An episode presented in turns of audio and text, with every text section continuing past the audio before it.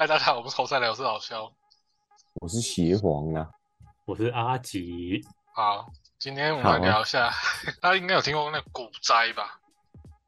哦，今年是不是也有些人有股灾？啊，股灾，哦，是经济崩盘的股灾吗？由今年来讨论一下，好像历史上最大的那个一九二九年华尔街股灾，是雷曼兄弟吗？台积电是不是回来了？是是胖菲特？台积电吗？巴菲特怒巴，菲特，还有还有巴菲特特，台湾巴菲特跟美国巴菲特，OK 吧？我 们台湾巴菲特同神，怒砸怒买二十张，OK 吧？嗯，快笑死！今年后来一堆人股灾，但我们同神可以赚钱。没错，他很屌，但我们就聊回最有名的那个一九二九年华尔街股灾，就是所谓那个经济大萧条啊。嗯，这一定有听过吧？这影响了历史很大的进展。雷曼兄弟那个是二零零八吧？对啊，就是零八年、一零年这这个时时候。嗯嗯，因为你你你有股灾的时候，其实你要波及到全世界啊，嗯，没错，这样才凶狠。不然你自己一个人发生事情，也也就那样。对。可是其实现在很多人后来在讨论股灾哈，其实都不知道，都不完全知道发生什么事情。嗯，就是它会有相对的因素，可是它不会有相应的日期。我们都知道，这个股灾最早时候是在一九二九年的十月二十四号星期四发生，嗯，嗯，但是股市的暴跌是显示在十月二十八礼拜一和十月二十九星期二才开始一路泻下去。那其实后来在讨论股灾的时候，大家都不知道，哎，那为什么不是十月二十号，或是九月三十号之类的？嗯，这才是类似于那种金融危机最可怕的、最可怕的影响力。那为什么这是一九二九年会发生股灾呢？大家在推测啊，就是最早的时候是始于一个咆哮的年代。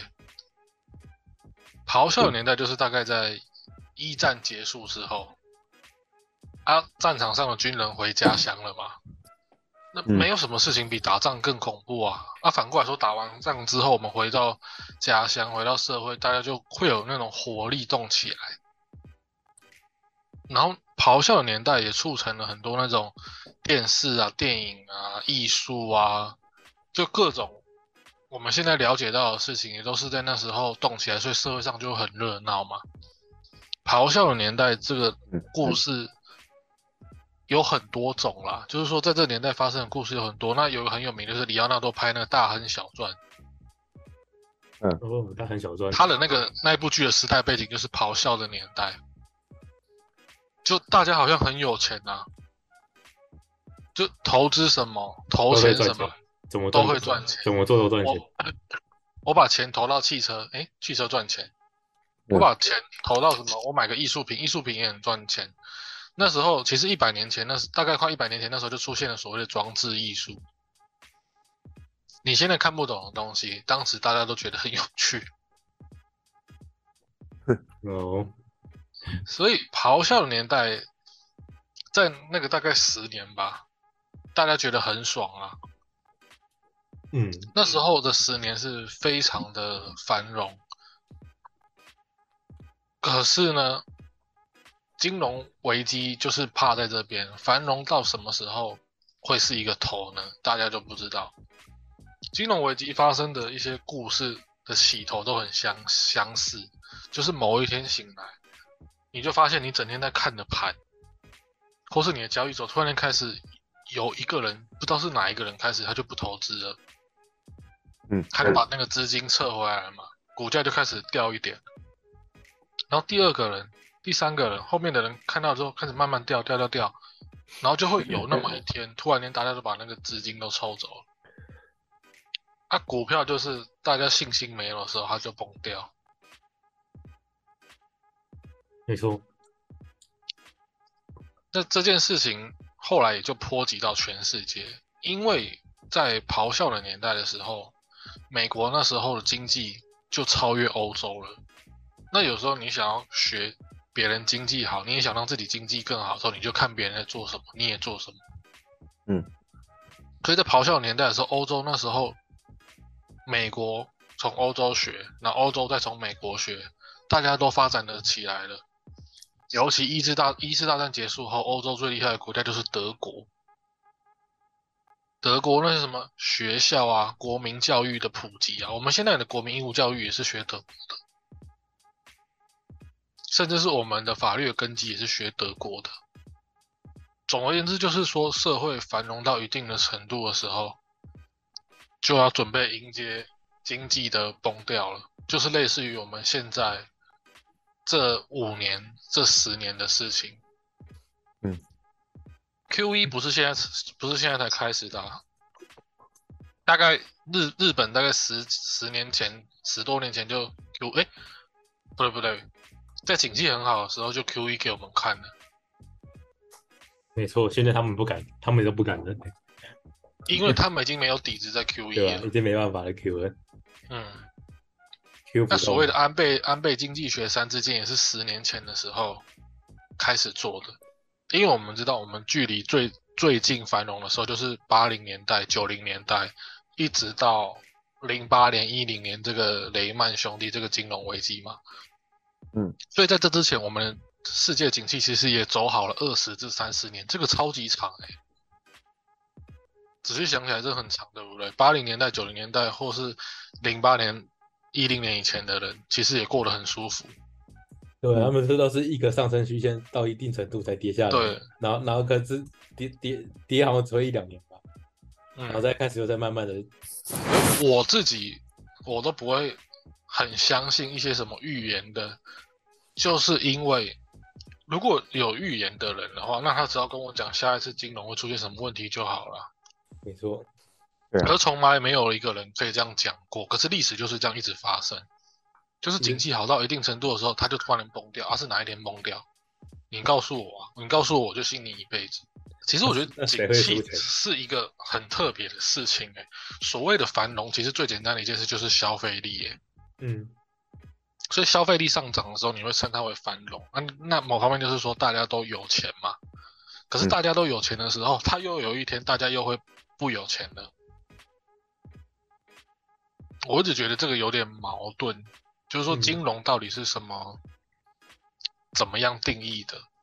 大家都有钱是好事，可是哪一天之后，有钱的那些人会突然间觉得，比方说我举例，诶，我投资航空业我赚了那么多，是不是哪里怪怪的？然后我就开始撤走，然后陆陆续续大家都开始撤走之后，大家都又不有钱了。那就是说，人们要怎么样去你说维护自己的有钱吗？还是预防你没钱？你觉得人应该是要往哪方面去走？应该是前者。你说维护自己一直有钱吗？应该嗯想办法让自己有钱吗。对，但这件事情就是最难的。其实当大家全部都一直往一起往下掉的时候，你要去哪里可以维持钱是增长的？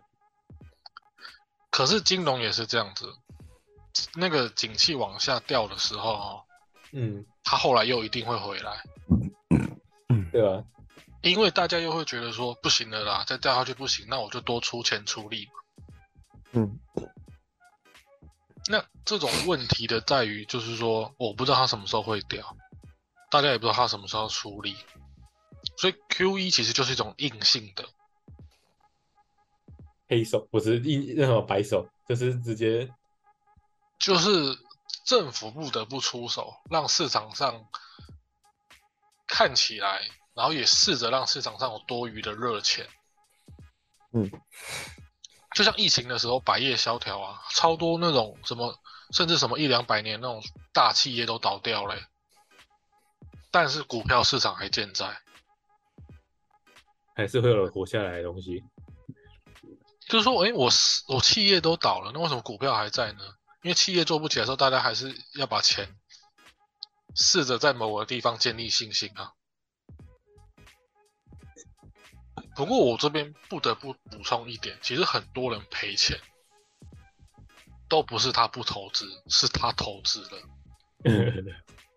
对，这其实才是金融里面的一种真理或是实话。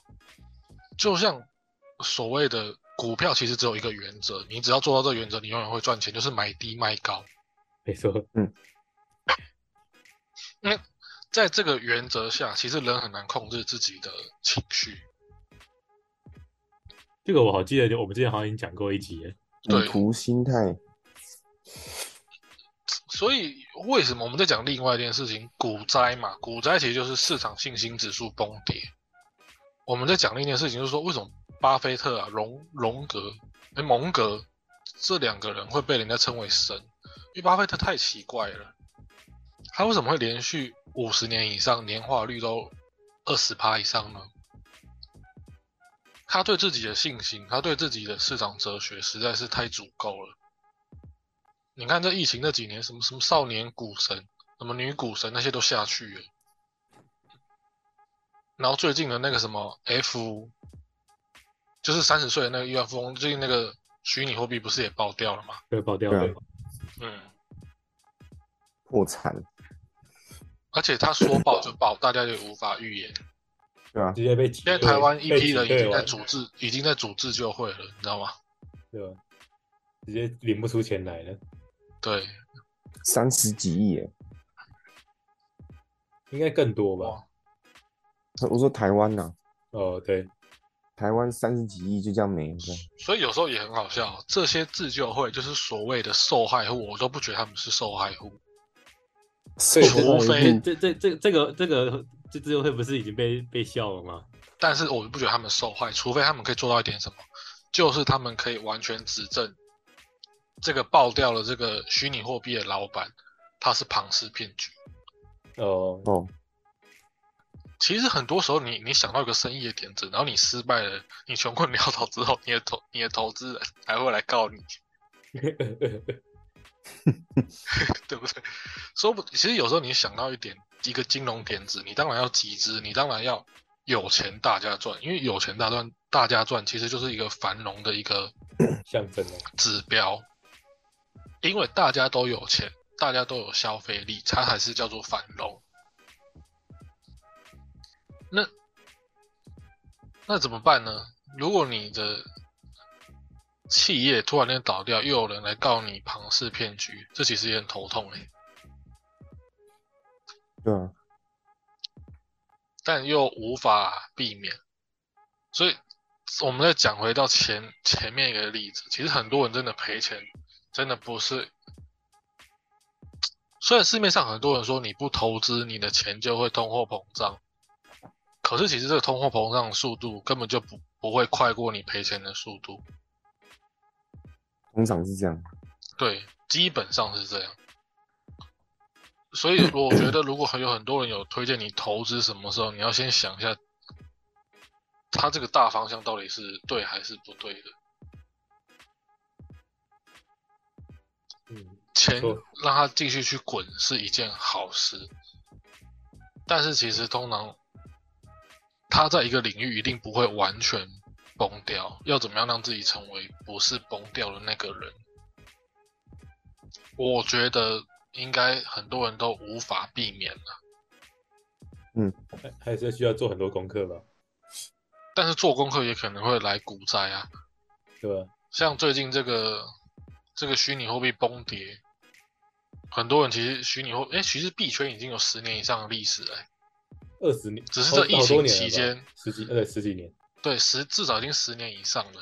嗯，因为零好像是零八年的时候有比特币，对不对？没错，对，然后币圈其实已经至少十年以上，那只是因为这疫情这两三年，短短的两三年，大家大家自主的时间变多了，所以大家更更想把一个所谓的信心或是资金放到币圈，但是它就崩掉了。就没了，也没到没错了，就是只是崩了而已，到底有没有没不晓得，某一个最大领域的崩掉，就是这次这个、啊。对，哎、他本来还上过期刊呢。他说，这个三十仅仅有三十岁的年轻人，他是下一个巴菲特吗？嗯，不是，不是看起来不是，很快答案很快就不知道是不是了。那如果聊股灾的时候，其实我觉得很多时候一些金融的书，其实都是作者在问读者啊，就是说你对自己的信心指数到底有多少？如果你们现在能活到一百岁，你们想投资什么到一百岁，然后还觉得他不会赔钱？嗯，投资自己吗？你这样子回答也是正确的，而且可能是最正确。但是，那你要投资自己的什么呢？你说健康吗？可是你到一百岁的时候，也很也很难健康到什么程度啊？对对啊，就感觉是一个千古难题啊。嗯，基本上当你只所有的金融危啊机，嗯，如果你对自己很有信心的话，金融危机怎么来都不会发生在你身上。危机就是转机。因为我这句话也是对的，为什么？因为只有危机来的时候，你才可以买低。像这波台积电，谁跟五百、六百谁倒霉，但是谁买三百的时候谁发财。而且是几天就发财了。对，也可是你你有办法让自己的心境说，我的资金预算只有这样子，所以我先不投资，等它低了之后我再投资嘛。对啊？那个心态要很好哎。对，所以为什么巴菲特太像哲学家？他其实有点像在金融市场的哲学家。他相信自己，相信成这样子，而且其实一般人在对于社会，要么就是你说上学，要么就找事做，就是所谓的你要把出钱出力，怎么样都可以。可是为什么我会会会一直相信自己啊？我觉得这件事情可以从，反正人类的历史一定会一直发生股，类似于股灾，就是那种市场崩跌，一定会一直发生这种事情。那在发生这种事情的时候，我我觉得只有一个人活下来，就是可以相信自己的人。那如果你们呢？你们到一百岁，你们会想要投资什么东西，或是看到什么东西出来的时候，你们就就去投资，你说一百岁的时候投资啊？不是？就是你们如果可以活到一百岁的话，你想是投资什么？投资到一百岁，比方说你现你现在可以有，呃，投资你可以试着买很多二十个，你可以买二十项，比方说机器人啊，比方说汽车啊，你可以买二十项的金融商品。那至少到一百岁的时候，你有一个应该会一直一直存在的吧？很难呢。那要怎么一直存在啊？你你问巴菲特啊，巴菲特现在九十几岁，他十几岁就开始买股票，他在做的事情就是就是类似于我的问题。嗯，他在每一个阶段，他在社会上他都能找到投资标的耶。像嗯我觉得他投资最屌的东西是可口可乐，我自己认为啊，当然每个人的想法不一样。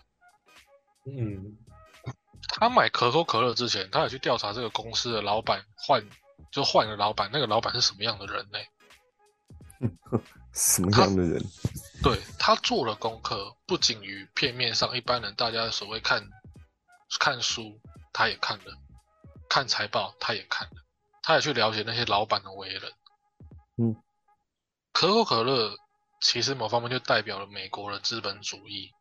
可口可乐一定不会倒，而且它也持续了百年以上了。我自己觉得这是巴菲特最厉害的东西。那往后，你如果可以活到九十几、一百岁，你觉得有什么东西可以是可口可乐呢？而且像比方说早期是百事可乐比可口可乐厉害哦。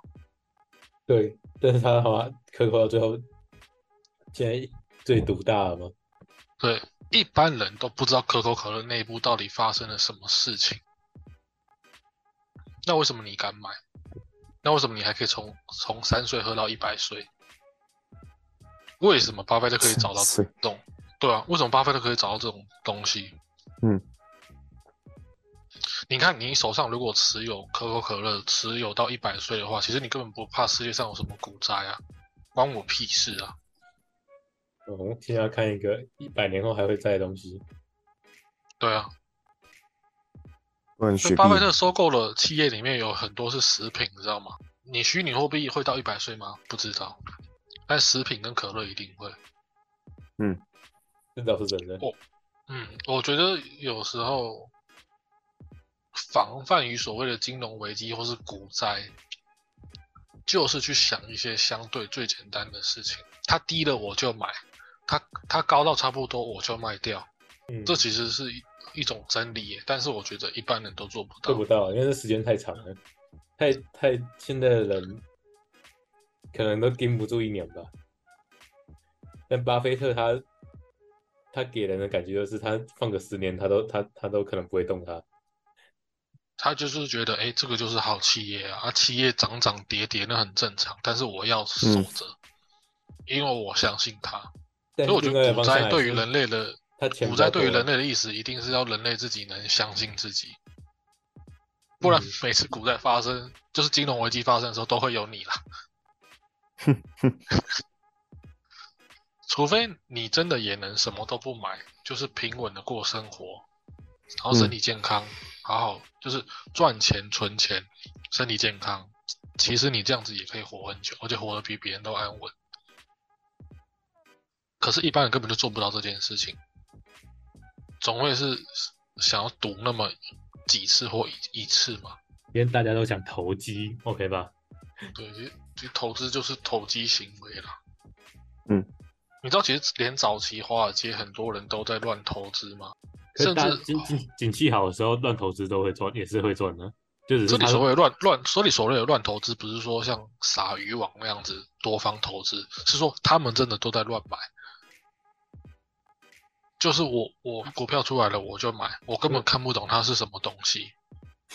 类炒股。后来后来就有教授在某个项目里面用数学去算，就然后他就一直赚钱。不过现在也没有了。所以我要讲的意思是说，其实你不觉得现在企业很厉害吗？现在的企业在不繁荣的时代，他们在繁荣的时候，他们学到很多东西。他们学到的一件事情是说，股票即便再繁荣，可能也不能乱买，因为不繁荣的时候，我们还其其实我觉得现在大企业最厉害的事情，它可以动用全球的媒体去哄抬一件事情，然后等散户也进来的时候，我就走人了。最近的一些金融的发展都是这样子，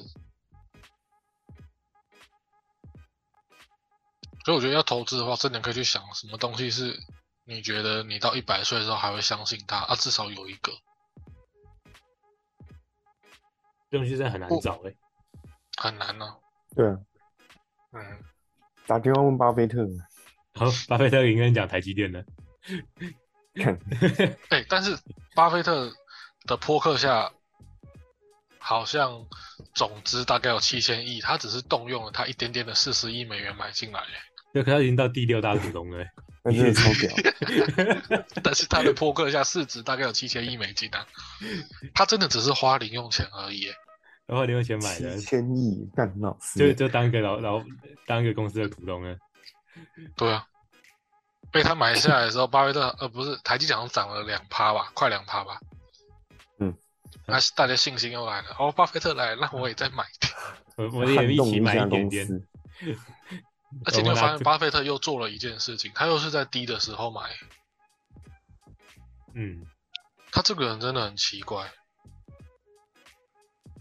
很多人都认为当时台积电会冲破六百五，上看七百。嗯，其实那时候很多人是这样，其实那些人也都没有什么错哎。那为什么巴菲特那时候不买？他坚信他会下来。很坚信会下来，内线呢？可是我们这样讲，的确也是很奇怪。你能相信一个很厉害的企业，它会股价下滑吗？也很难的，真的不好不，好预测你你要怎。么你要怎么说服自己这件事情？挺内线，哎、那个企业真的很棒，可是它股价要掉喽。那我要等他这掉下来再卷。对，这怎么做得到？所以我觉得巴菲特不管看过几次垄断，他都不会怕、欸。他说小，他见过大风大浪的男人，怎么会怕这个这些这些这些东西我？觉得他自己就是大风大浪，真的啊。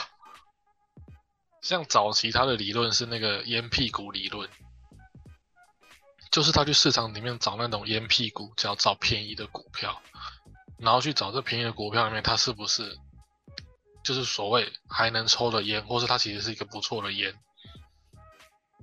他就一直找这样子哎、然后他就慢慢用相对低的资本，然后累积到别人无法置信的财富，然后他就一次一次的度过所谓的金融危机或股灾。我觉得，嗯，这样真的是蛮厉害的。股灾对于会好好生活的人来讲，根本就不是威胁，但对于哪怕有那么投资几次或想投资的人，就是威胁，因为你一定无法在某方面一定无法过自己这一关啊。你就变所以有些人就是说持之以恒，然后还要五十一趴胜率才有机会。对啊，你永远都希望自己在股市能当庄家嘛。可是就像我说了，现在的企业都很厉害，嗯，现在的企业都能在很多金融项目里面吸引一堆人投资之后，然后再撤掉。不然那些企业怎么在现在不繁荣的时候赚钱？而且现在企业都已经快变成怪兽了，都都只剩下一一一两家了，不是吗？剩下的加速越就是现在的企业一定没有之前多啊。嗯，但是活下来都变成根本就无法挡的那种。像讲一个题外话，执行长这个单位也是六零年代的时候才出来，以前是没有执行长的。一间公司最简单的就是董事长跟总经理嘛，啊，剩下就是经理，然后员工随便这样子。应该是随便，OK，随便。后来企业越来越大，所以才要多发明一个执行长这种名词啊。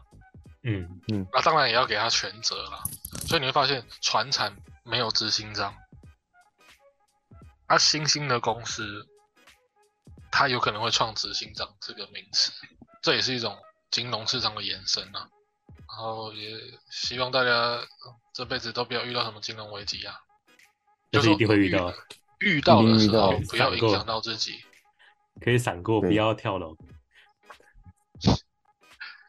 可以赔钱，但是不要赔很多钱。